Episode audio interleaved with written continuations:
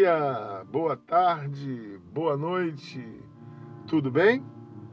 Hoje eu estou passando por aqui para lhe fazer uma pergunta. Quem é você? Hã? Quem é você? Nós vamos conversar um pouquinho, vamos falar um pouquinho aqui e no final eu vou fazer essa pergunta para você, ok? Eu sou o pastor Carlos Farage, da Igreja Cristã Nova Vida do Fanchen, Queimados, Rio de Janeiro, e este é o programa Simplesmente uma Palavra.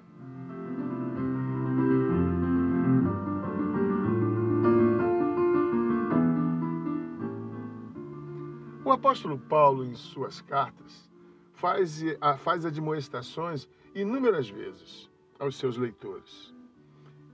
Admoestações essas que ecoam até os nossos dias. Em sua primeira carta aos Coríntios, no capítulo 11, no versículo 1, antes do apóstolo fazer observações com relação ao papel da mulher na igreja, ele escreve: Sejam meus imitadores, como também eu sou imitador de Cristo. Que segurança que esse homem fala, com que segurança esse homem fala, que palavra forte é essa? Ele dizer para o povo de Coríntios, da igreja de Coríntios: Olha, sejam meus imitadores, como eu sou de Cristo. Que convicção, que segurança, que responsabilidade. No livro de Juízes, no capítulo 7, no versículo 7, nós vemos Gideão falando ao povo praticamente a mesma coisa.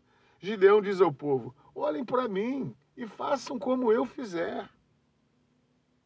Novamente aqui nós vemos um peso nessas palavras, uma responsabilidade, uma firmeza, uma convicção de quem sabe o que é e sabe que o que é é bom e por isso pode ser espelho e exemplo para alguém.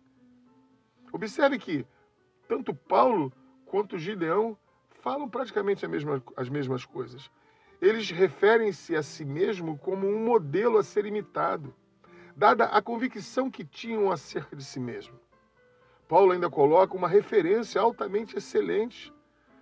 Paulo ainda diz: Sejais meus imitadores como eu sou de Cristo. Ele coloca uma referência ímpar. A segurança com que esses homens admoestam o povo é a mesma segurança que devemos ter em nossos dias. Devemos dizer para os nossos filhos, para as nossas famílias: olhem para mim e façam como eu faço. Devemos falar como Gideão, devemos falar como Paulo. Devemos ser firmes como Paulo e dizer principalmente para os da nossa casa: Sejais meus imitadores, como eu sou de Cristo. Devemos olhar para o nosso Senhor e imitá-lo em sua justiça, em sua humildade, em sua obediência, em seu serviço.